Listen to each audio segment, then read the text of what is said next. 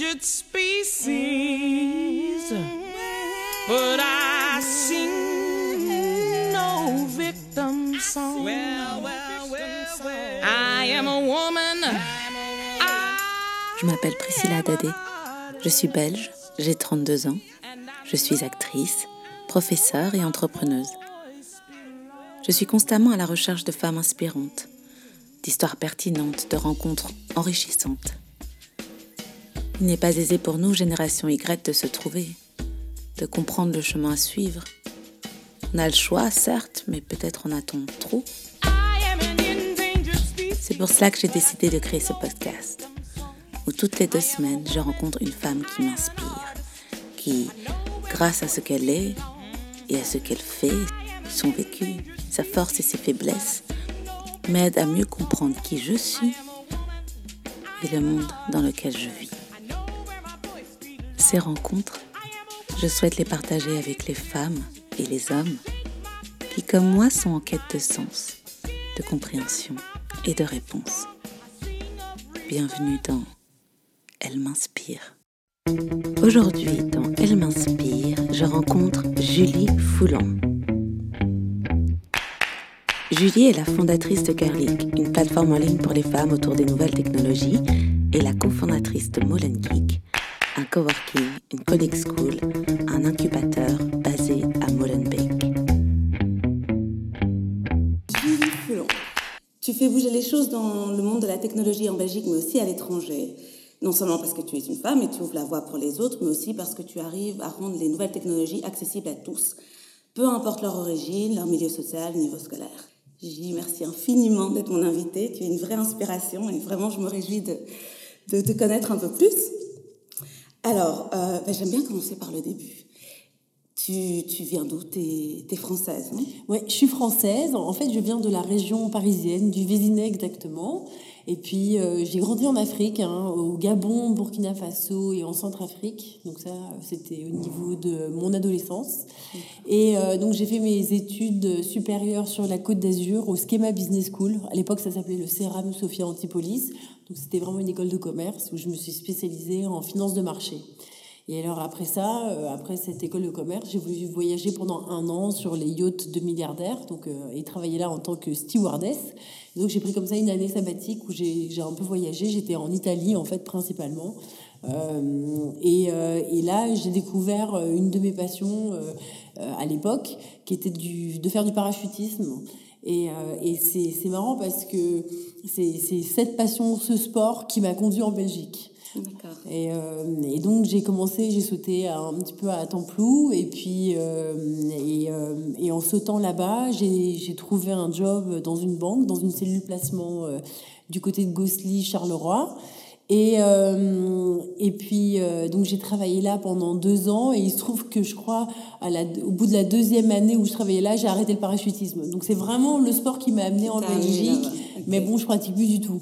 Et c'est génial, mais donc du coup, tu as, as, grandi euh, en Afrique parce que tes, tes parents avaient un lien avec... Bah, mon père, oui. En fait, mon père était économiste de la santé et son job, c'était de remettre sur pied des systèmes de sécurité sociale et donc de rendre accessibles les soins de santé à tous.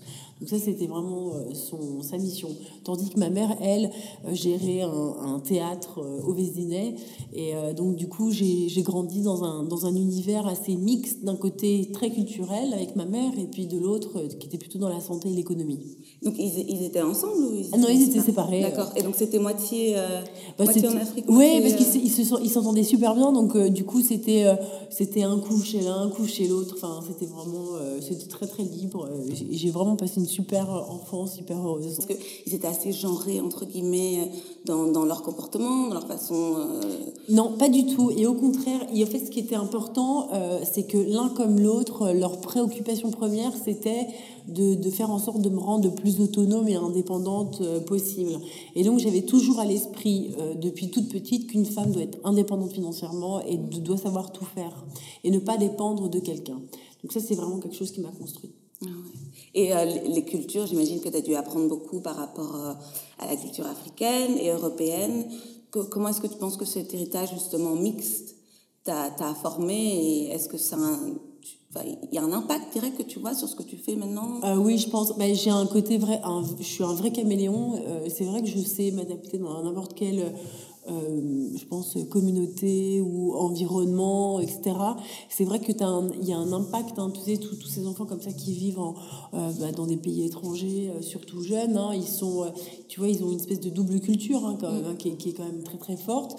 Quand je suis revenue au lycée en, en France, ça a été super difficile. Et d'ailleurs, toutes les filles de mon âge qui revenaient aussi d'Afrique ou alors, je sais pas, d'Amérique du Sud, d'autres pays, on était, on sentait bien que que qu'on était un peu à part et que on avait toutes ces doubles cultures et qu'on avait un mal, on avait énormément de, de mal à nous réadapter euh, bah, sur le sol français, tu vois, là où étaient nos racines en fait. Et donc on a été en fait complètement déraciné assez tôt et, euh, et l'impact encore est, présent aujourd'hui et je le vois aussi encore avec euh, bah, mes copines qui ont, qui ont eu le même type d'enfance que moi. Bah, tu, parfois tu, tu, tu sais pas trop où est, euh, où est ton chez toi. Mm. Tu vois? Ouais, Et, euh, et, en fait, et puis aussi le fait de bah, l'ouverture d'esprit, toute cette richesse qui est quand même qui est complètement dingue, et eh ben tu t'en profites que des années plus tard, euh, quelque part. Parce que bah, tu es là, tu es jeune, tu voyages énormément. Puis alors moi, je te parle de ça, c'est dans les années 90. Mm. Donc tu voyages beaucoup, mais à l'époque, les gens ils voyageaient pas autant que maintenant. Donc du coup, tu avais, des, avais des sujets de conversation, des préoccupations, des visions qui étaient complètement différentes de, de celles de, de tes copines à l'époque, tu vois, que, que, tu pouvais fréquenter au lycée. Et finalement, il y avait ce décalage et parfois ce sentiment d'incompréhension. Mais heureusement, avec le temps, bah, tout ça s'est comblé et tout ça est rentré dans l'ordre et est devenu une véritable richesse. Tu avais l'impression euh, que, qu'ils ne pouvaient pas partager tout ce que tu, tu, vivais, tu découvrais. Comme eux, ils n'avaient pas eu la même expérience. Oui, tout à fait. Et en fait, c'est vraiment que à partir du moment où euh, eux-mêmes euh, ont commencé finalement à, à, voyager, bah, que là, on a pu finalement partager, euh, où ils pouvaient comprendre, se mettre un peu dans, dans mes baskets. après, tu es partie étudier sur la Côte d'Azur. Sur la Côte d'Azur, ouais. Où ça Donc au CERAM Sophie Antipolis, qui est devenu le Schema Business School. D'accord. Ah oui, et donc c'est là, là, où j'ai fait, le management en spécialisation. Euh... J'ai un master en management spécialisé en finance de marché. Et donc tu es arrivée dans euh, la tech et je suis arrivée dans la tech. Oui, en fait, pendant mes études, pendant mon master en management, euh, bah, j'avais des cours optionnels où euh, j'ai pu apprendre à créer euh, un site internet. Donc, je te parle de ça, c'était en 2002. Donc, c'était vraiment tout avant les CRM, avant tout un tas de, bah, d'outils qui permettent de facilement créer des sites internet. Et, et puis aussi, j'avais suivi des cours type Photoshop, des choses comme ça. Et, euh, et en fait, euh, par moi-même, en autodidacte, j'avais commencé pour vraiment pour le fun à créer des sites internet. Et je m'amusais, je trouvais que c'était super créatif. Une Alors, ce qui était chouette, c'est que s'il y avait, ça comblait les, les, les, deux, les deux parties de mon, de ma personnalité. Il y avait une côté, un côté hyper structuré, donc avec, euh, avec le code, il fallait être quand même assez rigoureux, assez strict, parce que sinon, si tu oublies une petite virgule ou un point, bah, ça marchait pas. Et puis, d'un côté, il y avait le côté créatif avec, bah, tu peux faire n'importe quel, quel, quel, quel design pour ton site, tu pouvais vraiment aller dans toutes les directions. Et ça, ça c'est quelque chose qui me, que, que j'aimais bien et qui rejoignait un peu mon enfance, avec d'un côté, bah, tu vois, la culture avec ma mère, et puis bah, la santé, euh, euh, l'économie avec mon père. Et, euh, et, ça, je trouvais c'était vraiment quelque chose qui me plaisait. Et donc, je me suis quand même spécialisée en finance de marché, j'ai passé mon master, etc. Puis, il fallait quand même que je valorise mon diplôme. Mais quand j'ai trouvé chez Dexia un job, euh, ben, c'était bien, je, j'étais, euh, je trouvais que c'était intéressant, mais au bout de deux ans, j'ai été licenciée euh, parce que je m'entendais pas du tout avec mon équipe managériale. Et, et finalement, bah, cet échec a été un, déclencheur parce que je me suis dit, donc je me suis retrouvée à Charleroi au chômage. Je me suis dit, oulala, c'est un peu compliqué. Et, euh, euh, là, en fait, euh, au bout de six mois, bah, j'ai lancé ma première boîte, donc avec mon petit copain de l'époque, où on a créé un, une société de sites internet et de programmes sur mesure. Et comment ça se fait que tu t'es dit, tiens, je vais créer quelque chose plutôt que de chercher, enfin, j'imagine que tu as cherché un emploi dans une boîte, oui. mais quel a été le... Le shift Tu vois, ouais. Oui, bah parce que je parlais pas néerlandais. Et donc ça, c'était vraiment euh, le, c'était la problématique. Vraiment, euh, le néerlandais, c'était vraiment un frein et euh, et, euh, et je comprenais pas vraiment pourquoi, parce que à l'époque, je cherchais du côté de Charleroi, donc Bah oui, en plus. voilà. dire, et puis bon, euh, alors après, après on, alors on disait oui, tu n'as pas un CV qui est, euh, comment dire, qui est très euh, cohérent. Ou, euh, bah, je, je, je voyais bien et je comprenais bien que je, je rentrais pas dans une case. Et c'est un peu difficile, hein, euh, et, je, comprends. C'est pour ça que je comprends ce que certains jeunes peuvent comprendre quand ils font des recherches et on n'arrive pas à les caser ou ils ont des refus tout le temps.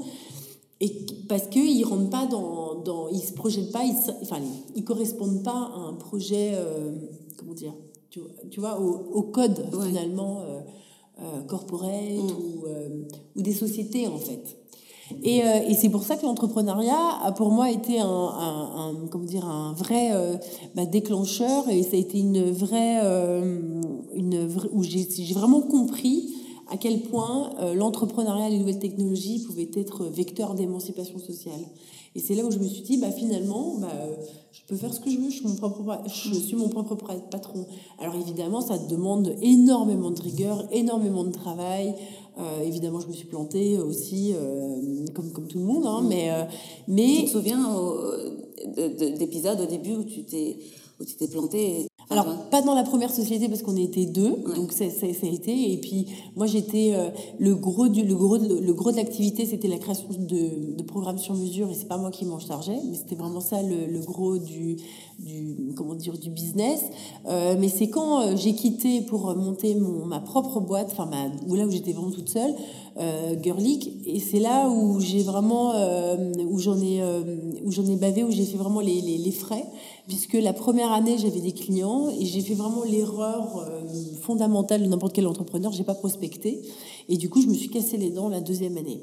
Alors heureusement pour moi, euh, j'avais quand même cette fibre de, de réseau et je m'étais euh, rapprochée du centre Héraclès à Charleroi et qui justement cette première année m'ont accompagnée et ont fait en sorte que bah, la deuxième année, ok, je me suis plantée, mais bon, j'ai quand même tous les outils pour pouvoir me relever. Donc euh, ça c'était vraiment fondamental. Et ça, Girlic, tu, tu l'as créé en quelle En année 2011.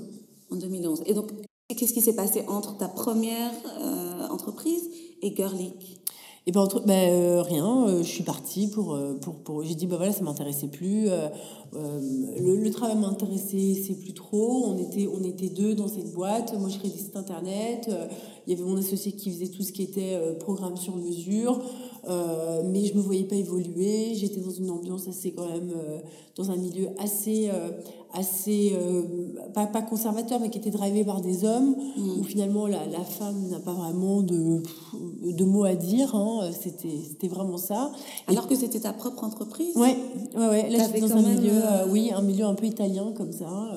et du coup, c'était, c'était pas, euh, c'était pas très, euh, c'était, ouais, c'était pas très facile de pouvoir euh, s'épanouir.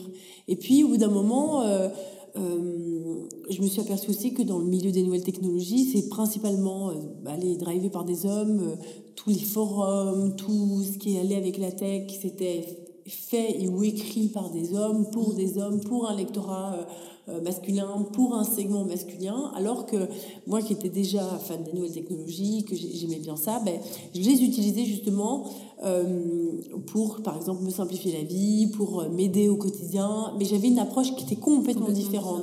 Et en fait, en, en, en, en ayant cette réflexion sur la, ma manière dont j'abordais les nouvelles technologies, je me suis dit, bah, tiens, je pourrais très bien créer un médium qui s'appelle Girlic et qui va justement parler des nouvelles technologies. Et en plus de ça, je vais pouvoir compléter mon service en vendant des, sites internet avec ce drive plus féminin. Euh, Et d'ailleurs, j'ai lu tu, tu disais justement que, euh, que Girlic, c'est- c'était cette vision féminine des nouvelles technologies.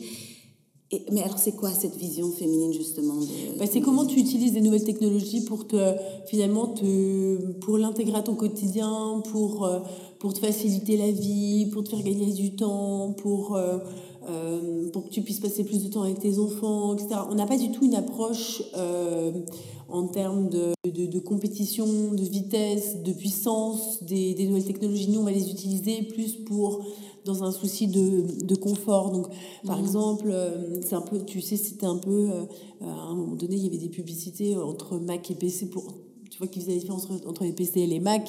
Et, et les PC, c'était vraiment les tableurs. Et puis alors les Mac, ben, avec un Mac, bah, tu pouvais faire des albums photos, des, euh, monter des films, euh, tu vois. On a, alors l'analogie que je fais souvent, c'est un homme va plutôt s'intéresser à la puissance du moteur et nous, les femmes, on va s'intéresser au confort de l'habitacle. Et ben c'était un peu ça. Mm. C'était un peu ça. C'est te, dire, ok, ben moi je vais pas acheter un PC parce que euh, un ordinateur parce que il est super puissant et qu'il a autant de gigas de RAM ou autant de pixels ou autant de machin on, nous, on va l'acheter pour, euh, parce que peut-être qu'il sera plus léger, parce qu'il sera, euh, l'écran sera plus joli, parce que le design sera comme ci, comme ça, parce qu'il y aura peut-être telle application et pas d'autre, etc., etc. Et ça, tu penses que ce shift a un peu changé? Parce que j'ai l'impression que maintenant les hommes aussi euh, développent plus des choses de confort. Des, enfin, ça devient un peu quelque chose de la, de la société. J'avais, j'avais vu une vidéo sur le social calling et que maintenant vraiment c'est devenu euh, ce, ce, ouais, ce médium pour euh, faciliter la vie, pour, euh, pour avoir plus de temps. il y a des apps maintenant même pour se déconnecter de notre, notre téléphone qui est absurde, mais en même temps je l'utilise parfois. mais voilà, c'est devenu peut-être quelque chose. Est-ce que maintenant les nouvelles technologies sont devenue un peu plus féminine en général? Non, je pense que les nouvelles technologies sont devenues plus accessibles et, euh, et c'est pour ça que avant si tu, si tu veux c'était limité à un nombre d'adeptes euh, voilà et il fallait euh, tu ça demandait une certaine technicité en fait hein, pour pouvoir rentrer dans, dans ce monde. Aujourd'hui les nouvelles technologies nous entourent et donc c'est pour ça que je pense qu'on a, on a des, des applications comme ça qui font qui, qui apparaissent sur le marché et qui et qui permettent finalement à tout le monde de pouvoir euh, les utiliser et de, d'être connecté, puis en même temps d'améliorer son confort. Quoi. Pourquoi penses-tu qu'il y a si peu de femmes dans les nouvelles technologies? Euh, Je pense qu'il y a si peu de femmes dans le secteur des nouvelles technologies euh, parce que euh, je pense que c'est clairement un problème de communication. Euh, bizarrement, l'information n'arrive pas. Je pense que nous, les femmes, d'une manière générale, on a on a aussi une part de responsabilité. Peut-être, peut-être que on a, on a pas mal de préjugés. Peut-être que l'information reste aussi coincée par notre faute que naturellement, en tant que maman, par exemple, on va se dire, dès qu'il y a un peu de technicité, on va dire, ah, ce sera pour notre fils, que pour notre fille. Tu, tu vois? Je pense que c'est tout le monde a un peu euh, cette part de responsabilité pour, pour faire en sorte que l'information arrive euh, euh, bah, jusqu'aux femmes ou aux petites filles, hein, tout, tout, simplement. je pense qu'on véhicule, il y a, y, a y, a, y a des, vraiment des, des clichés qui, sont, qui ont la vie dure, le côté un peu... c'est trop dur, c'est ennuyant, c'est toujours la même chose. Euh, je vais jamais arriver. Tu vois, je pense que c'est, c'est, ce sont des clichés qui, qui, qui perdurent euh, et on a vraiment du mal à les, euh, à les comment s'appelle, à les, à les faire tomber. C'est quoi un geek? Un geek? Ah, un geek. Alors le geek, c'est vraiment, c'est vraiment le c'est souvent un homme d'ailleurs euh, qui, euh, qui, est passionné euh, des nouvelles technologies, mais pas que, et qui est aussi passionné bah, de, tout, de toute la culture en fait qui est liée aux nouvelles technologies. Donc ça peut être des jeux vidéo aux séries, en passant par les films de science-fiction. mais il y il y a vraiment toute une, enfin pour moi, à mon avis, c'est vraiment, c'est un état d'esprit, c'est même une culture de vie en fait, être, être geek. Euh, avant tout. Euh, comment dire Je pense que nous, nos petits jeunes qui apprennent à coder, ils, euh, je suis pas, je suis pas certaine qu'ils soient vraiment geeks, tu vois. Il y a mm. toute une culture qu'ils n'ont pas forcément, tu vois, le côté Marvel, de la science-fiction, les, les comics, tout ça, je suis pas certaine qu'ils qui, les lisent, tu vois, ou qu'ils les, les regardent au cinéma. Euh, je pense que les, la plupart, euh, la plupart des jeunes qui ici, ici ne, ne connaissent pas la signification du chiffre 42 pour les geeks, tu vois. Donc, il y a plein, y a plein de quoi, C'est un peu la réponse à toutes les questions d'univers. Mais c'est- tu vois, c'est vraiment. y a- mais y a des. y a- tu vois, c'est vraiment toute une culture, Ouais. quoi. C'est vraiment. euh, Et toi, t'es une geek? Ah ben moi, je, ouais, moi, je suis une vraie, moi, je suis une vraie geek, ouais. ouais, ouais. J'avoue, euh, j'aime, j'aime vraiment, euh, j'aime vraiment cet univers et, euh, et c'est quelque chose qui, me- qui me passionne, mais je m'y reconnais, hein, euh, je m'y reconnais assez fort. Euh, euh, oui, et c'est, marrant parce que ni ma mère ni mon père étaient dans cette culture, euh, mais euh, ouais, je pense que c'est à force de je sais, je sais pas, d'où- je sais, je sais pas d'où, c'est venu. Enfin, c'est une partie de moi. Hein. Je suis pas une, une pure et dure, hein, mais je pense que c'est une partie de. C'est, un des éléments qui me compose en fait. Tu en as un petit peu parlé, mais quels ont été les obstacles personnels, donc plus dans peut-être le psychologique ou le mental, et institutionnel que tu as rencontré en tant qu'entrepreneuse dans, dans la technologie, toi personnellement? Ah, personnellement, euh, le premier obstacle, c'est la famille. Alors, pas, moi, pas, pas ma famille, mon père ou ma mère, hein, mais ça va être le petit copain, euh, principalement, euh, parce que c'est dit, c'est très difficile en tant que femme. En fait, c'est- étonnant. Je lisais une, une- un article, bah, je te disais, Ouais. dans le Harvard Business Review. Euh, souvent, quand on a un conjoint, un petit copain, euh, il va dire ok c'est bon chérie tu peux entreprendre. Mais en fait dans les faits c'est pas vrai quoi. C'est c'est pas vrai. Tu peux faire ce que tu veux. Oui mais tu dois quand même t'occuper des enfants. Tu dois quand même faire la vaisselle. Tu dois quand même t'occuper de la maison. Euh, voilà. Et donc et puis s'il y a un choix de carrière c'est quand même euh, ma carrière d'homme qui sera mis en priorité et qui sera mise en avant par rapport à la tienne et donc c'est vraiment ça d'un point de vue personnel euh, bah, qui euh, que je trouve euh, qui m'a toujours euh, vraiment bloqué en fait donc de pas avoir euh, ce, ce support inconditionnel euh, euh, moi j'ai déjà eu un petit copain qui m'a dit euh, euh, qui m'a dit euh, oui, bon, voilà, je lui dis, tu vois bien, tu, tu, tu gagnes pas d'argent. Au bout de trois mois, hein, je lançais un projet. euh, pourquoi est-ce que tu vas pas aller travailler au Carrefour ou au Deleuze Ah ouais avec un master en finance. Et je me dis, mais allez, enfin, je veux dire, euh, tu serais dans ma situation, jamais je t'aurais dit ça. Je t'aurais dit, ok, on, attend, on le sait. euh, Enfin, la réalité économique fait que euh, quand on lance un projet, on n'est pas, on gagne pas de l'argent tout de suite. Et ça vraiment, c'est le couple ou la vraiment la, la- vraiment la famille qui projette finalement les, ses propres peurs sur, sur, sur toi, ça c'est le frein numéro un. Et c'est un frein qui est, qui, est, qui est complètement universel parce que je le vois, je le vois tout le temps ici. Dès qu'on a quelqu'un qui vient, qui, qui essaye d'entreprendre, euh, en particulier chez les femmes, la famille est un énorme frein. Et toi, tu as réussi parce que tu es, maman célibataire, donc là Oui. maintenant, tu n'as personne dans ta vie? Non, j'ai personne dans ma vie, hein, Et- depuis longtemps d'ailleurs. Ah ouais. Mais justement, cet article de euh, Aviva euh, Winterberghoff, Ouais. elle, elle disait dans son article, si tu veux pas trouver un petit ami qui, qui t'aide, euh, reste célibataire. C'est ça. Est-ce que c'est ça la réponse? Ah bah j'espère pas, mais en tout cas c'est mon quotidien. Ouais. Et c'est ça qui est euh, et c'est ça qui est, qui est super triste parce que bah, c'est- très difficile aujourd'hui de, bah, de de refaire sa vie d'autant plus. Bon, moi je suis une maman célibataire, bon ok, donc j'ai un enfant, donc on le sait c'est quand même pas c'est pas évident. Puis en plus je travaille énormément, donc ça ça aussi. Mais c'est vrai que je pense que j'aurais du mal à avoir quelqu'un dans ma vie qui me dit euh, qui qui m'impose ses choix. euh, enfin mes choix de carrière ou, euh, ou qui va m'imposer de faire des choses ou en tant que chef d'entreprise c'est compliqué quoi Ah ouais. C'est vraiment compliqué Il y a, j'imagine, beaucoup d'éducation aussi alors à faire aux, aux hommes euh, vis-à-vis des jeunes garçons enfin, et, des hommes de mon- montrer qu'une femme qui entreprend et qui est chef d'entreprise, euh, enfin, je sais pas, il y a une sorte de peur qu'ils ont. J'ai l'impression qu'il faut aussi euh, communiquer par rapport à eux et dire, ben, en fait, c'est bien d'être là pour votre femme et Ouais. votre copine. Et... et c'est surtout montrer qu'une femme qui, euh, qui, qui aime sa carrière qui aime son travail qui veut faire, faire évoluer, euh, évoluer sa carrière qui veut faire évoluer les choses c'est pas un gros mot et c'est pas mal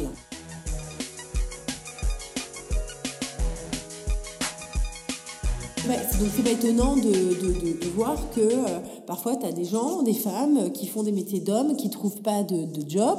euh, et alors elles, donc, elles, vont essayer de chercher pourquoi. Elles vont changer leur, leur prénom sur leur CV. Elles vont mettre un nom masculin. Là, elles vont être prises pour, pour l'entretien du, du job.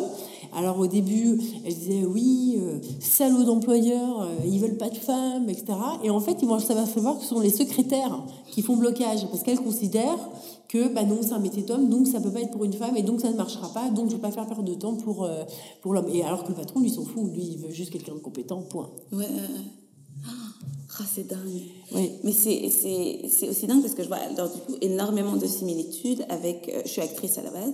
Et donc, euh, moi j'ai beaucoup d'amis qui ont changé leur nom, surtout quand ils viennent. euh, après, j'ai un ami français et comme j'étais en Angleterre, il a changé son nom pour qu'il soit un peu plus anglais, pour pas qu'on voit directement qu'il est français alors qu'il parle un anglais impeccable. Mais j'ai des, des amis marocains qui du coup ont changé leur nom pour que ce soit un peu plus neutre, entre guillemets. Et voilà, c'est ce truc de déguiser pour avoir un peu le- pour rentrer dans les stéréotypes euh, de ce que de ce que la société ou ce que les gens euh, attendent. euh, C'est quand même dingue qu'en fait on puisse pas juste être nous-mêmes. Mm. Ouais, c'est compliqué, ouais.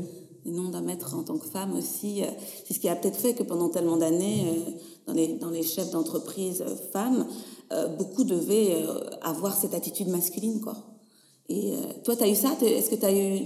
Tu penses que tu as eu besoin de te comporter comme un homme un petit peu pour. euh, Euh, non, mais tu sens, je sens vraiment que, euh, je sens vraiment que le, mon côté hyper enjoué et très souriant, etc., m'est reproché parfois où, où tu as certains hommes qui vont prendre des libertés et essayer de, tu vois, de, de draguer et bon, après tu les remets vite à leur place, mais euh, tu sens que parfois, es, euh, parce que tu es souriante, parce que tu es avenante, parce que tu discutes, parce que tu es. Allez, tu vois, tu es plein de, pleine- de peps, bah, parfois tu seras peut-être un peu moins prise au sérieux alors que tu es carrément compétente. Quoi. ouais.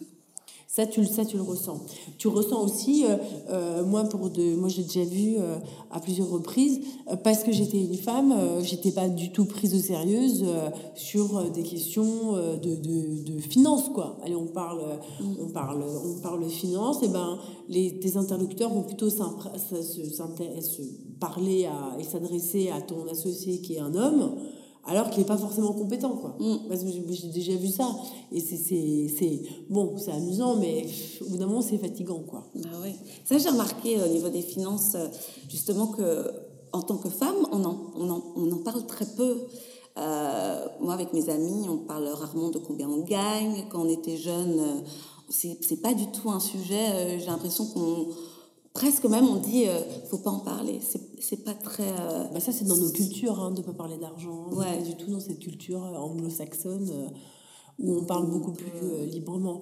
Mais, mais j'ai déjà vu, par exemple, aussi, donc j'avais un, un associé qui était, en- qui, était toujours habillé en costard, cravate, costume trois pièces, et qui parce qu'il était plus âgé, parce qu'il était bien habillé, parce qu'il tenait bien, ben, on, on allait plus se tourner vers lui pour justement ces questions-là. Alors qu'il venait d'un monde artistique, donc rien à voir, quoi. Ouais. Euh, alors, donc, oh, on va revenir à ta carrière. Tu as créé Molen Geek, ça, ça a commencé avant sans toi. Oui, hein c'est ça. En fait, c'est euh, Ibrahim Ouassari qui a monté un premier événement en mai 2015 avec une bande de, de copains entrepreneurs. Donc Ibrahim, lui, il est né à Molenbeek, il a grandi ici, c'est un entrepreneur bah, qui a connu du succès. Et euh, l'idée, c'était, bah, si moi j'ai réussi à le faire en ayant quitté l'école super tôt à l'âge de 13 ans, eh ben, pourquoi est-ce que euh, tous les petits jeunes du quartier ne pourraient pas eux aussi créer leur boîte, se lancer dans, dans ce monde d'opportunités que sont les nouvelles technologies? Donc il fait ça, il fait ce premier événement, et puis euh, ça se passe bien. Bah, ça a lieu euh, bah, dans les locaux dans lesquels nous sommes, hein, au centre d'entreprise de Molenbeek. Et puis, euh, il se passe rien, tout le monde part vaquer à ses occupations, euh, tout le monde, les organisateurs repartent travailler sur leur propre business. Et puis, ils voulaient organiser un deuxième événement au mois d'octobre qui a été repoussé parce qu'ils n'avaient pas le temps. Puis il y a eu au mois d'octobre les attentats de Paris. Et puis euh, à peu près à ce moment-là, alors c'était un peu avant, ils m'ont contacté justement pour relancer un deuxième événement, puisque moi j'étais euh, justement dans la scène tech. Euh, J'avais géré le Beta Group pendant trois ans, qui était la plus grosse communauté de start-up tech. Et puis à ce moment-là, là, je, je m'occupais de l'incubateur Startit à KBC Bruxelles. Donc j'étais vraiment dedans. Et euh, évidemment, j'accepte, je trouve que le projet est génial. Des start-up week-ends, j'en ai organisé trois déjà. Donc pourquoi pas organiser encore un nouvel événement? Ça peut être sympa. Ok, je me lance. Et puis, bah, on s'entend vraiment bien avec Ibrahim et avec l'équipe. Et puis, j'organise cet événement avec eux. Et puis, bah, il y a eu tout le, tout le retentissement qu'on a, qu'on a connu. Et là, à ce moment-là, avec Ibi, je lui fais, écoute, il faut qu'on ouvre un, espace, quoi. Il faut qu'on, il faut qu'on arrive à ouvrir un premier espace parce que sinon, euh, ça va retomber comme un soufflet au fromage et, et puis ce sera dommage, quoi. Et moi, je le voyais bien au Beta Group. Nous, on organisait des grandes sessions de euh, tous les mois où il y avait 400, 500 personnes qui se réunissaient. Et c'était vraiment pendant ces, ces, sessions où il y avait des, des startups qui venaient présenter leurs projets qu'il y avait vraiment des échanges, que les gens rencontraient du monde, que euh, d'autres gens étaient embauchés dans des, dans des startups, qu'il y, y avait du business, il y avait des, des, des, investisseurs qui investissaient dans des boîtes. Enfin, il y avait vraiment du buzz, il y avait vraiment, tu vois, il y avait de la vie. Et donc, euh, on, voyait bien ici que, que sur la scène tech, euh, il n'y avait jamais des, des, des, profils du type des, jeunes déjà, parce qu'avec que Beta Group, c'était la plus grande communauté startup, il y avait euh, peut-être 7% d'étudiants seulement, alors qu'on sait que l'innovation vient des jeunes. Mm. Et, et c'était toujours le même type de profil. Donc très peu de gens issus de la diversité, très peu de femmes. et puis alors c'était surtout des gens qui avaient fait des études supérieures et qui venaient de classe moyenne, classe supérieure. Mm. Donc on était vraiment toujours dans le même type de profil. Et, euh, et donc le fait de faire un événement euh, ici, de l'appeler la, de Molen Geek Event, et eh ben, permettait finalement aux jeunes de Molenbeek et de cible de quartier finalement bah, de se reconnaître euh, d'un point de vue, tu vois, ne serait-ce que le nom, mm. et, puis, et puis dans les codes. Et, euh, et c'est comme ça que, donc en, en, en, créant ce deuxième événement, il y a euh, plein de jeunes qui sont venus et qui sont venus travailler sur des projets start-up. Et, euh, et c'est là qu'on s'est dit, OK, il faut qu'on ouvre cet espace pour leur permettre par la suite de pouvoir continuer à revenir. Mmh. Donc l'espace, c'était 65 mètres carrés qu'on avait ouvert au rez-de-chaussée du bâtiment. Ça a été pris d'assaut et assez rapidement, on était convaincu qu'il fallait l'agrandir puisqu'on n'avait pas assez de place. Donc on a commencé à travailler là-dessus, puis on organisait, on, continue à organiser des événements hyper concrets, euh, type hackathon. Et puis on a fait, on a travaillé sur euh, la coding school puisqu'on s'est rapidement aperçu qu'il manquait de compétences tech. Et là on s'est mis autour de la table avec Bruxelles Formation notamment et euh, l'ULB et puis Google et Samsung. Et puis on a monté un programme de formation et et, puis voilà, puis un, an plus tard, on a, ouvert la première classe de la, de la coding school, suivie d'une deuxième. Et puis là, on est en train d'ouvrir une troisième et, et, de continuer et d'essayer de, s'implanter ailleurs. Moi, je suis surprise du, du côté inclusif de tout ça.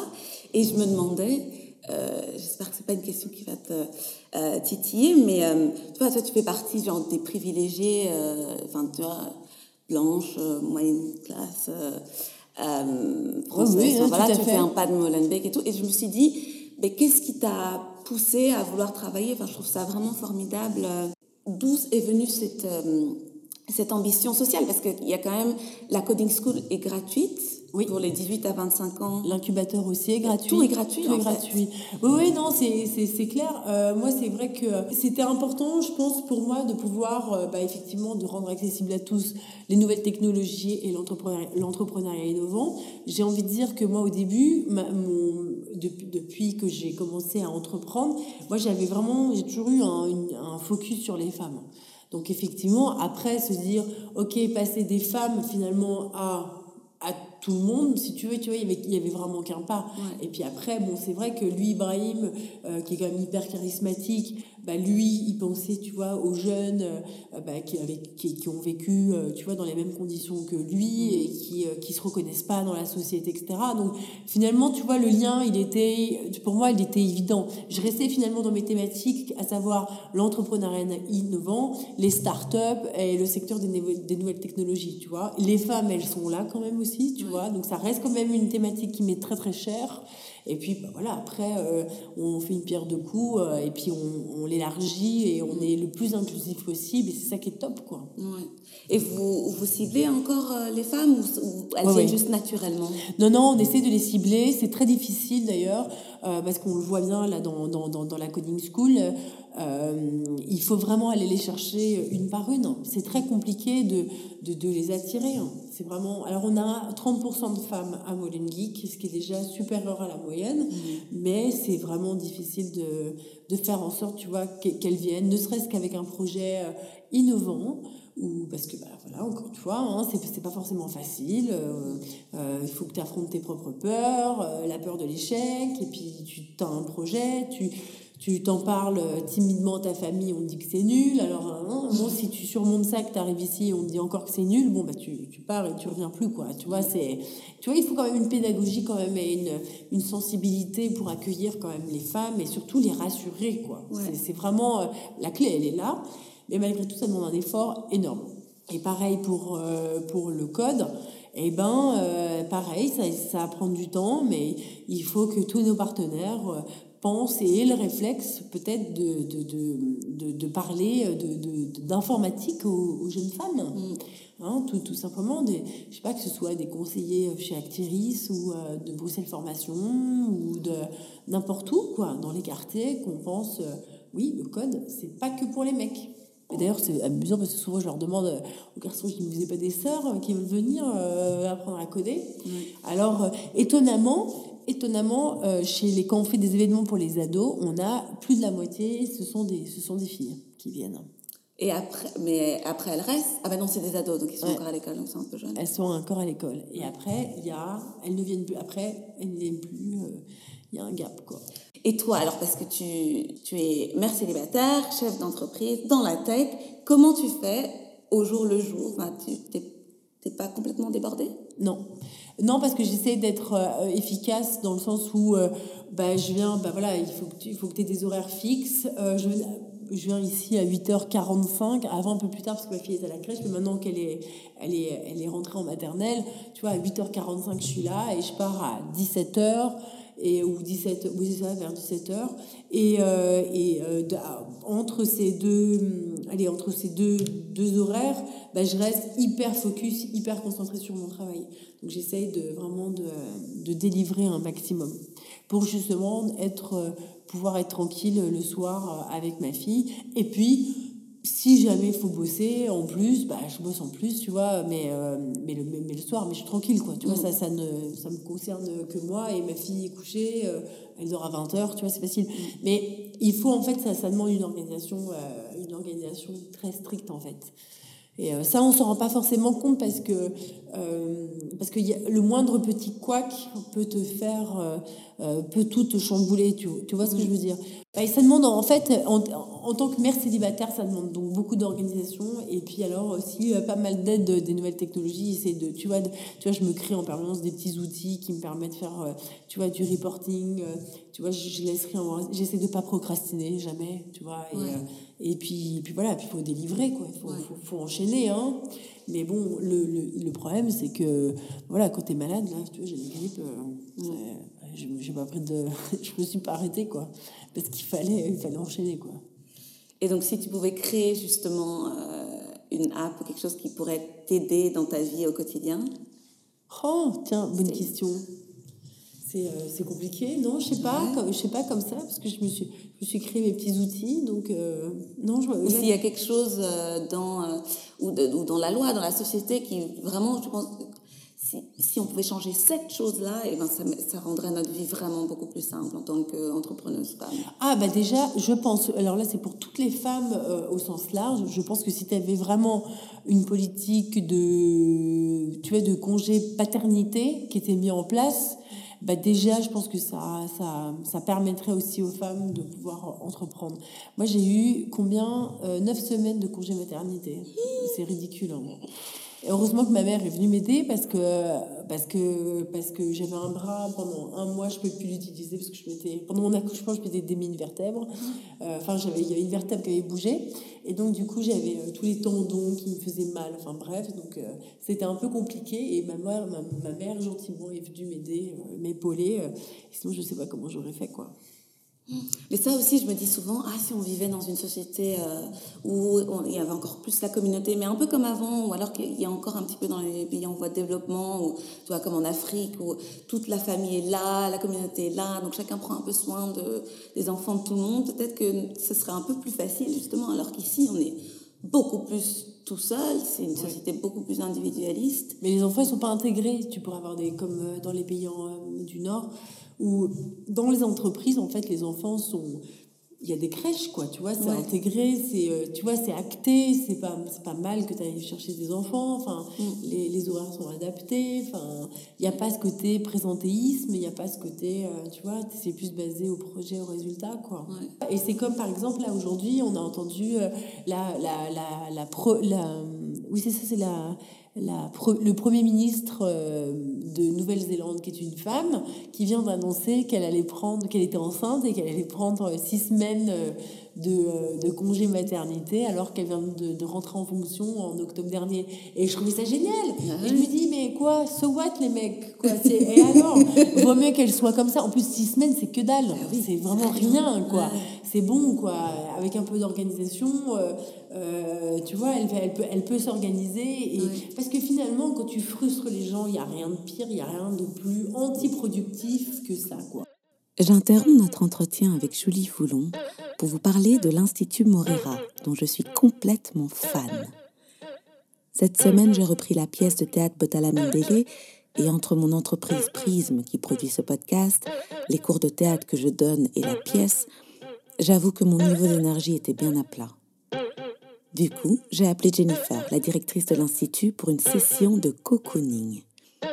Le concept on reste 30 minutes dans un cocon qui chauffe jusqu'à 90 degrés. 90 degrés, vous allez me dire? Eh bien, on ne le sent absolument pas. Grâce à l'air frais imbibé d'huiles essentielles projetées sur le visage, on ne ressent pas la chaleur. C'est la détox la plus efficace et confortable que je connaisse. J'en suis ressortie toute ressourcée, prête à attaquer la semaine et en bonus avec quelques calories en moins. Alors devinez quoi? Vous aussi, vous pourrez goûter à la joie du cocooning car on vous offre une session cocooning gratuite si vous réservez un soin chez Morera Institut. Il vous suffit de mentionner le code PRISM. Vous trouverez toutes les informations en description de l'épisode et sur le site jennifermorera.com. C'est J-E-N-N-I-F-E-R-M-O-R-E-I-R-A.com vous m'en donnerez des nouvelles. Allez, on retourne à l'épisode de Julie. Donc, tu es partie euh, dans la mission Connecting Brussels with Silicon Valley. Oui. Qu'est-ce que qu'est-ce que c'est Comment ça s'est mis en place euh? ben, écoute, on a eu euh, la possibilité de participer donc à cette mission économique et d'avoir un stand Molen Geek au salon TechCrunch Disrupt. Euh, au travers de la ministre Cécile Jodogne, hein, qui, qui est en charge du commerce, du commerce extérieur. Évidemment, nous, on a sauté sur l'opportunité, puisque c'était également l'opportunité d'emmener euh, tout un tas de jeunes euh, dans la Silicon Valley et à San Francisco à la découverte de cet écosystème. Et, euh, c'est comme ça, en fait, qu'on qu'on a décidé de faire ce voyage d'inspiration. Donc, au total, on était 14, on devait être 15, mais on était 14 au final, à partir comme ça euh, à la découverte euh, de la Silicon Valley. C'est génial. Donc il y avait toi, et Ibrahim et puis 12 euh, autres jeunes. Ok. Et, et alors, qu'est-ce que tu as, as, appris de ce voyage C'était un voyage hyper inspirant.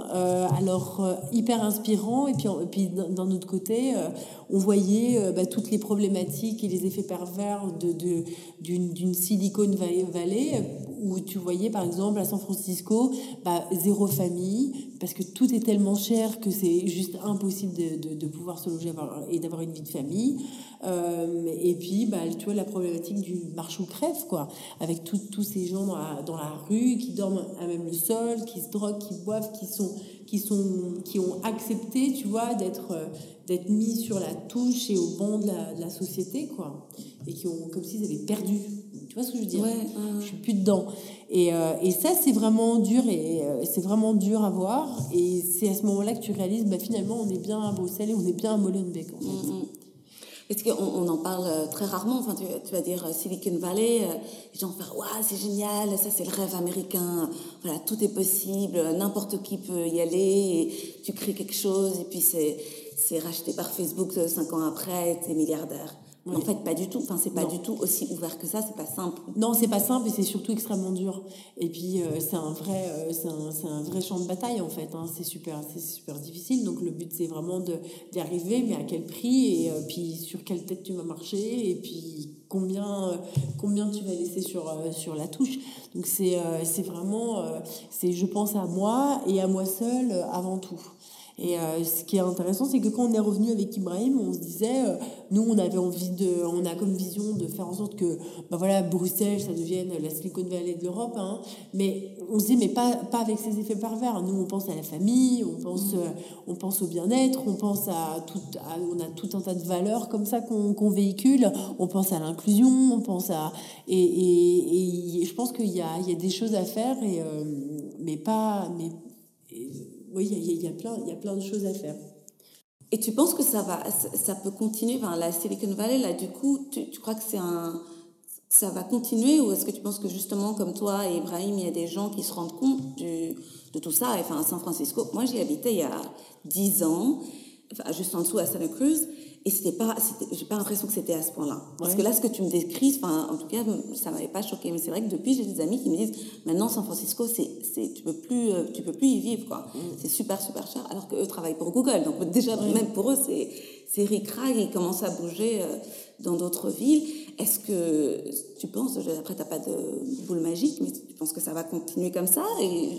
ben Non, parce que nous, nous alors, euh, pour, euh, je sais, je sais pas me prononcer hein, pour, la, pour la Silicon Valley, hein, mais enfin, en tout cas, moi, je vois qu'il y, a clairement là-bas, il y a un vrai problème. Hein, tu as plus de 20% de pauvres qui sont, qui sont en Californie et qui sont, qui sont là-bas. Enfin, il y, a un, y a un vrai problème de, de pauvreté, mm. alors que c'est un, un, des États les plus, finalement, qui, a le, qui est les plus riches du monde. Tu vois ce que je veux dire?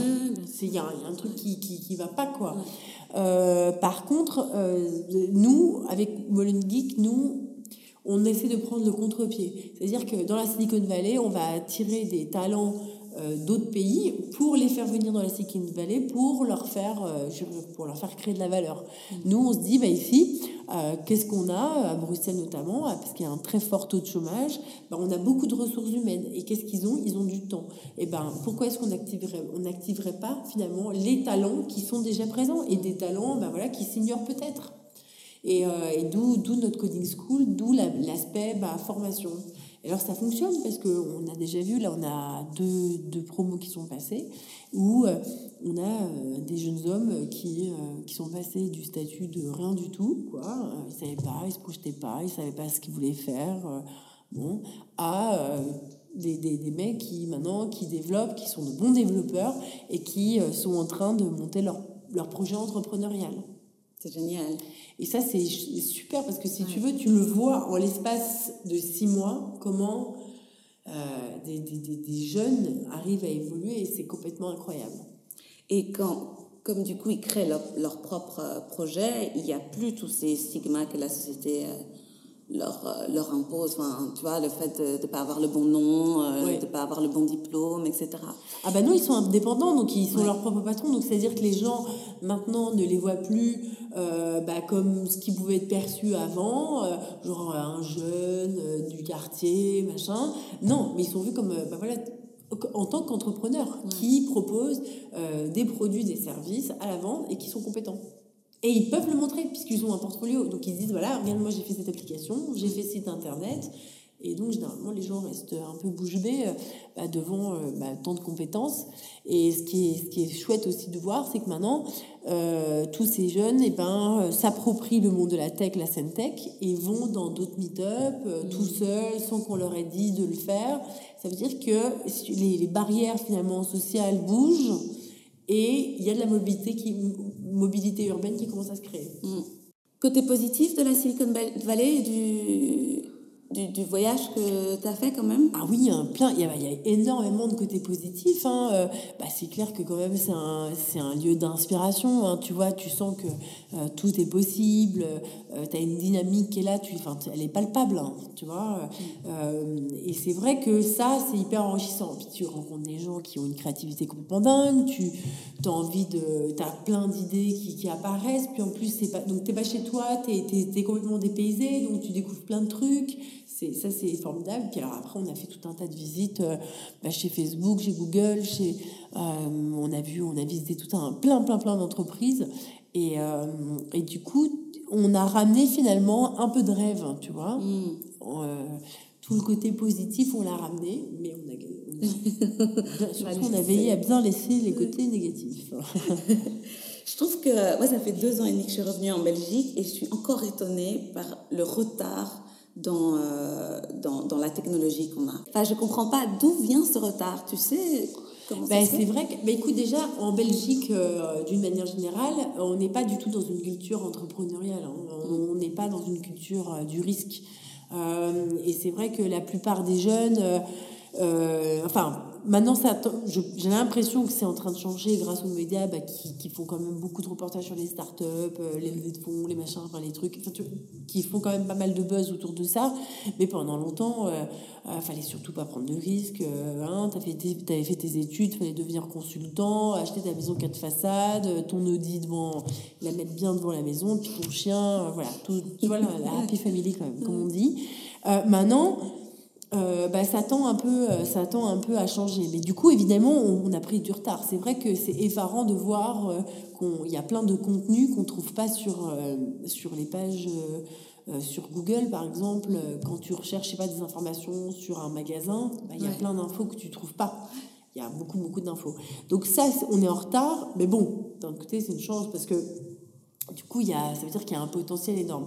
Mais je pense qu'aujourd'hui, c'est important que les politiques puissent miser sur euh, le numérique et puissent aussi euh, miser sur, euh, sur la jeunesse et, écouter un peu ce qu'ils ont à dire et, et d'analyser la perception qu'ils ont du monde qui les entoure et, de, et justement la manière dont ils, dont ils abordent les nouvelles technologies. Parce que là, il y a des choses, je pense, à, il, y a des, des choses, à- il y a des choses à faire. Chez Molengeek, vous avez des géants sponsors, euh, Oui. Google et Samsung. Oui.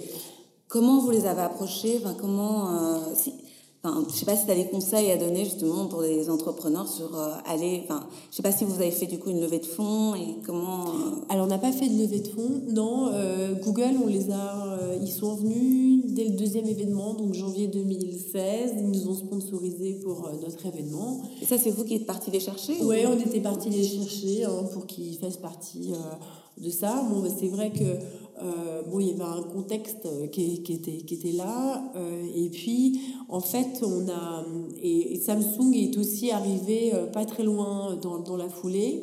Et en fait, ça a fonctionné parce qu'ils ont vu ce qu'on était en train de créer en bas. Ils sont venus visiter donc le premier espace. Je pense qu'ils ont senti l'énergie. Ils ont vu des jeunes bah, qui qu'on voit jamais coder ou qu'on voit jamais entreprendre le faire. Et je pense qu'ils ont ils ont été sensibles à, à cet impact positif. C'est les départements corporate social responsibility CSR des entreprises qui ont tendance un peu euh, à nous suivre et à nous et à nous sponsoriser euh, sur du long terme. Tu avais dit que euh, Girlic a reçu... des- C'était plus difficile pour avoir de l'argent avec Girlic. Ah bah Girlic, j'ai jamais eu un bal. Ouais, ça. Enfin si, avec Girlic, j'ai eu du sponsoring euh, ponctuel, euh, mais c'est beaucoup plus compliqué de, de, de, de, de sponsoriser ou d'avoir des aides pour l'entrepreneuriat qui, innovant, pour les femmes. Donc tu penses que c'est le fait que c'était pour les femmes que du coup... euh, Ouais, c'est assez bizarre, mais euh, t'arrives toujours dans, dans ce côté un peu euh, euh, la case, oui, t'es une féministe, tu vois, euh, t'as toujours un peu cette étiquette, et c'est une étiquette où bah, t'as as certaines femmes qui se reconnaissent pas, d'autres qui vont te dire bah, c'est pas assez, c'est pas assez virulent, tu vois. Euh, alors que toi, tu veux simplement rendre accessible euh, tout ce domaine aux femmes et faire en sorte qu'elles prennent conscience qu'elles ont un rôle à jouer et que, euh, et que si elles venaient plus dans, dans, dans ce secteur, bah, les projets seraient, plus innovants, plus intéressants, plus compétitifs sur le plan international. Parce que quand c'est fait par des hommes et uniquement par des hommes et pour des hommes, bon, bah, t'exclus finalement la moitié de l'humanité. En parlant justement de l'international, vous allez ouvrir euh, à Padoue? Oui, avant ça, on va ouvrir à, aussi à Scarbeck, donc un- un- une antenne autour du New Media. Et puis à Padoue, effectivement, en Italie, euh, ce sont trois entrepreneurs italiens qui, euh, qui sont en train de travailler sur euh, le projet, parce que eux, ils ont cet ancrage local. Euh, ils connaissent bien euh, Padoue, ils connaissent bien euh, bah, donc l'histoire, puis les problématiques économiques et, et, et, et sociales là- là-bas. Et du coup, nous, on les coach justement pour pouvoir développer cette antenne et faire en sorte qu'il y ait, pareil, une coding school, un espace de coworking et un incubateur. Génial. Et au Maroc aussi? Alors oui, le Maroc, on collabore. On a fait un premier événement euh, au mois de décembre avec Oujda, qui est une ville euh, qui se trouve dans l'oriental, donc euh, vraiment c'est à l'est du, au nord-est du Maroc. Et, et c'était chouette parce qu'il y a pareil un chouette engouement, plus de 1000 inscriptions à l'événement. On a fait ça en partenariat avec Minej Liki, qui est un programme d'incubation féminin. Et on a fait ça aussi avec euh, Startup Maroc, qui est le plus gros réseau de startups du Maroc. Et euh, 1000 inscriptions, 300 participants, que des startups locales. Génial. Enfin, que des idées ou des projets de start-up locales. Donc c'était toujours, il y avait toujours cette innovation, pas forcément technologique, mais tu pouvais avoir par exemple, je vais recycler euh, des algues de la région de Nador pour euh, le transformer en engrais bio. Mmh. Tu vois Ou euh, alors là, c'était innovant, mais c'était pas, c'était pas très techno. Hein. Et euh, mais après, tu avais des projets beaucoup plus euh, techno en revanche. euh, avec, je sais pas moi, de, de- des objets connectés par exemple. Mais c'était toujours dans le but de euh, d'aider euh, les Marocains ou, ou le Maroc. C'était pas dans le but, ok, j'ai une super idée, ben je vais l'exporter, je vais partir aux États-Unis ou en Europe, euh, etc. Non, il y avait toujours ce euh, côté. euh, ouais. Et ça, je trouve que c'est intéressant aussi parce que euh, on avait peut-être trop tendance avant à essayer de justement partir euh, aux US ou, ou en Europe. hein. Mm. et, et là, je crois que les jeunes ont- veulent rester dans leur pays, tu vois. Je crois qu'ils sont fiers de leur pays, ils aiment bien et ils veulent, tu vois, ils veulent juste faire quelque chose de, de concret là, quoi. Ouais, il n'y a pas besoin de gagner ça. des millions. euh, Non Ils veulent juste créer leur job, quoi. Ouais. Est-ce que justement, euh, social, faire du social, est-ce qu'on peut appeler Molen Geek, être- enfin c'est social comme... Pas vraiment. On, dit, on, a, on a plutôt tendance à dire que c'est sociétal, Sociétal. euh, dans le sens où ici on est vraiment là pour faire du business, euh, créer des. Comment dire apprendre à coder ou monter sa boîte. Tandis que social, on aura tendance un peu à excuser ou à, ou à donner des excuses, etc. Non, on est là, ici, on, on, on se focalise sur ce qui nous rassemble, à savoir les nouvelles technologies et l'entrepreneuriat. Mm. Et je pense que c'est la clé d'ailleurs de, cette, de ce côté hyper inclusif en fait. Hein, parce que tout le monde a des problèmes, mais on essaye vraiment de, de, de, de- tu vois, de, de, de se focaliser voilà, sur cette richesse commune et sur cette passion commune qu'on a. On laisse tout le reste de côté et juste euh, C'est le, c'est le boulot. quoi.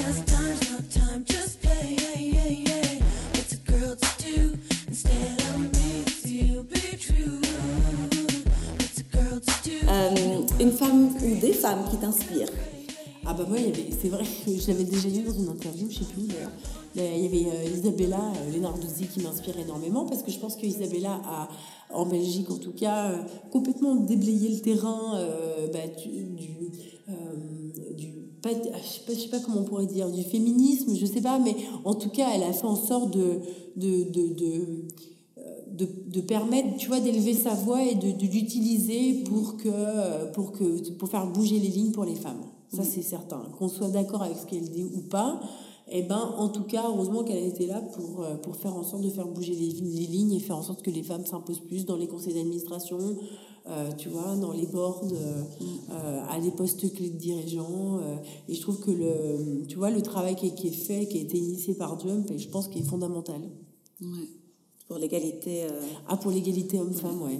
Oui, parce que ça reste quand même inquiétant hein, de voir qu'il y a si peu de femmes dans les conseils d'administration euh, ou aux postes clés de, de, de management. euh, c'est quand même pas normal. Et je fais encore enfin, le retour vers l'article de, du Harvard Business Review où ils disent au bout d'un moment, les, les, les employeurs, ils comprennent pas, ils hallucinent que, que tu as la, la, la senior woman euh, manager de la boîte qui se barre. Bah, tu, tu vois, mais oui, mais si ils sont, tu vois, encore une fois, c'est toujours la même boucle. Si elles sont pas soutenues, si c'est toujours la carrière du mari, et nous, on doit toujours nous sacrifier, bah voilà, c'est toujours la même chose. hein. Ouais. Oui, il disait que euh, c'est- on pouvait vraiment faire un parallèle entre euh, l'homme qui tout d'un coup se fait quitter par sa femme et la femme qui tout d'un coup euh, quitte l'entreprise. Et, et souvent, euh, les hommes, euh, ils s'en rendent pas compte et ils vont dire mais je comprends pas, tu en as pas parlé et tout. Et en fait, si, c'était des années, des années de, De a essayé de- de- de- d'expliquer, de, mener un peu des pistes et ils n'ont jamais rien vu. C'est ouais, la même chose. Comme quoi, euh, ouais. ben, là, c'est pas notre faute. Là, c'est eux qui écoutent pas et qui comprennent pas. On peut pas faire grand chose si ce n'est que réitérer et au bout d'un moment se barrer. mais-.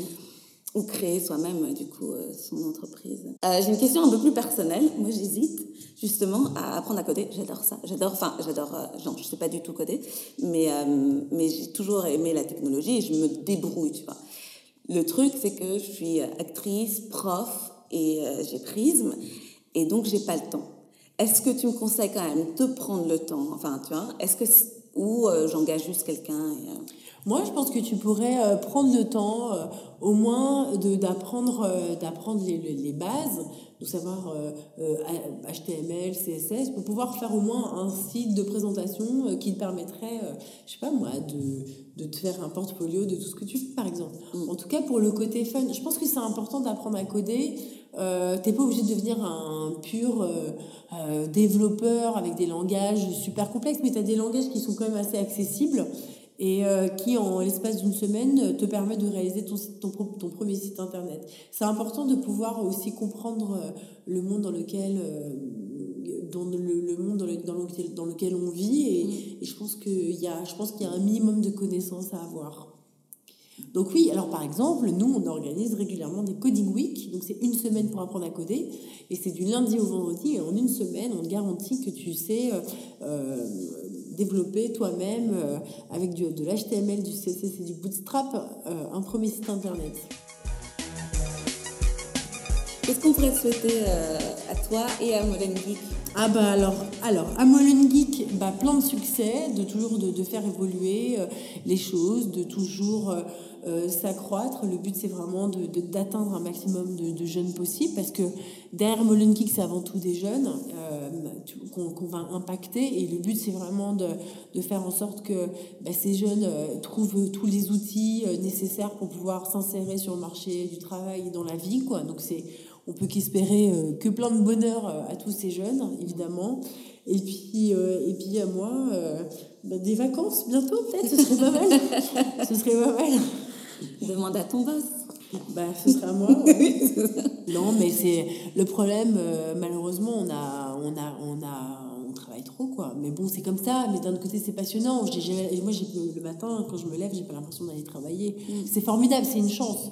Mais bon, il y a des moments, t'as envie, euh, t'as envie de lever le pied. Mais bon. Et tu te déconnectes? T'as dit le soir euh, Ouais, le soir, oui, j'arrive quand même, j'arrive assez à me déconnecter, ouais. Il y a des périodes en fait, hein, c'est un peu comme pour tout, tu vois. Il y a des moments, euh, je sais pas, euh, t'es t'es hyper en réseaux sociaux, puis il y a des moments, en ce moment, je suis beaucoup moins, tu vois. Je suis, je suis beaucoup plus, euh, c'est peut-être l'hiver, hein, c'est peut-être peut-être aussi la grippe, mais je suis plus en mode cocooning, quoi, tu vois. En parlant de mode cocooning, n'oubliez pas le cadeau qu'on vous offre avec l'Institut Morera, une session gratuite de Cocoon Wellness. Toutes les informations sont dans la description de cet épisode.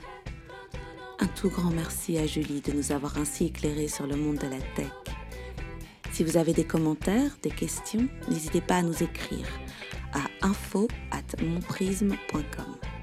C'est info at m-o-n-p-r-y-s-m.com.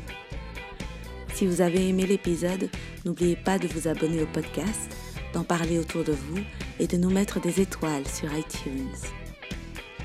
Elle m'inspire est une production de Prism, l'entreprise qui met les femmes en valeur au travers de divers médias.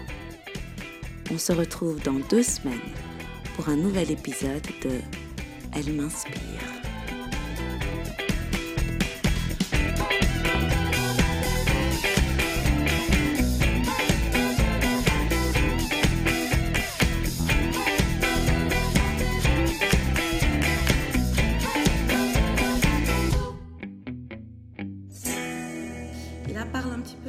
Alors, aujourd'hui, j'ai mangé des sushis